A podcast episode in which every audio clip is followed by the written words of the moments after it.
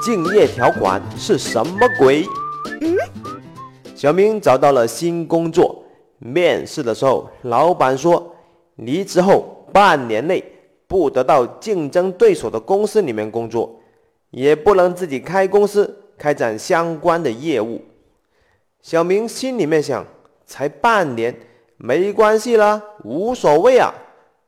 半年后我就可以另起炉灶了，我要开一家新公司，把这个公司干掉。可是人算不如天算了，小明入职了，要签署新的合同，合同条款写的不是半年，而是八年，一二三四五六七八的八，坑爹呀！小明心里面想，这个老板真的是心机婊，他不说五年、六年、七年、九年，偏偏说八年，让你误以为是半年。打他这下麻烦了，小明已经辞去了原来的工作，现在这一份新工作，这一份新合同，他到底要不要签呢？妈，这个在八年内不得从事相关工作的这样的一个条款，就是竞业条款。竞业条款也叫竞业限制、竞业禁止协议、竞业避让等等。根据法律规定，或者是用人单位通过劳动合同和保密协议，禁止劳动者在本单位任职期间同时兼职于与其所在单位有业务竞争的单位，或者是禁止他们在原单位离职后一段时间内从事于与原单位有业务竞争的单位，包括劳动者自行创建的。与原单位业务范围相同的企业，竞业条款看上去是对企业的一大保护。很多公司玩这个竞业条款玩得很溜。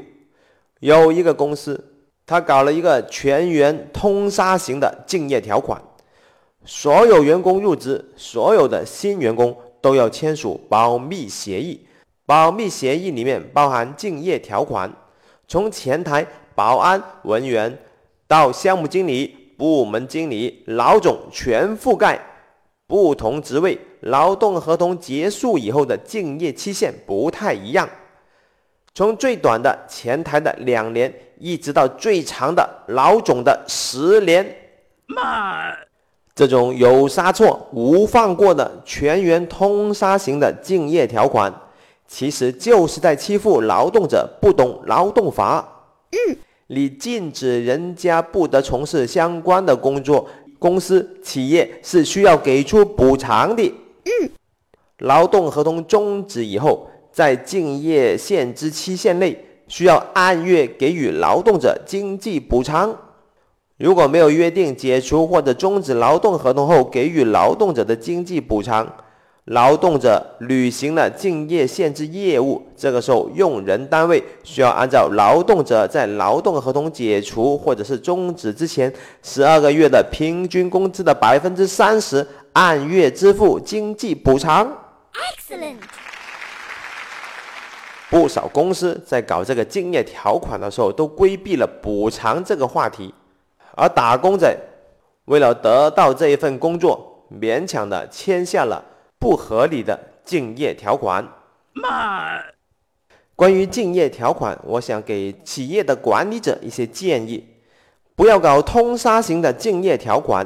新员工入职就要人家签这么的一份统一格式的保密协议，就好像新员工上班首先给他吃一只苍蝇。妈，打他！这种竞业条款只能防君子，防不了小人。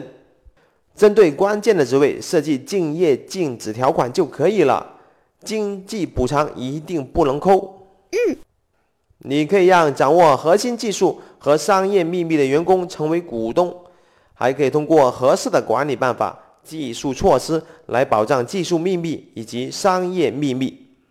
简单来说，竞业条款这个东东，你不能图省钱，又希望能把员工给约束住。你也不要搞一刀切的竞业条款，这样子相当于让你们的员工入职以后先吃一只苍蝇。妈，要保护保障公司的技术秘密和商业秘密。更合适的办法是通过管理的办法、技术的措施。嗯。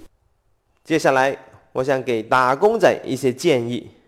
作为打工仔，如果遇到了普通型或者通杀型的竞业禁止条款，怎么办？你新入职一家公司，结果这个公司就给你一份通用格式的保密协议，让你来签署。首先，我要跟你说，公司将你定位为普通员工。慢。曾经我就遇到过这样的一份的保密协议，里面的条款还是相当多的，文绉绉的。我签还是不签呢？万一我签了，将来公司告我，我该怎么办呢？坑爹呀！你其实一点都不用怕所谓的“ “who 怕 who” ”。那个通用格式的保密协议里面写的东西很朦胧、很模糊，解释权全在公司这一方。坑爹呀！其实你一点都不用担心。如果将来公司要告你，他必须举证，所谓的谁提要求谁举证，要证明你违反了竞业协议，这是难度很高的一个事情。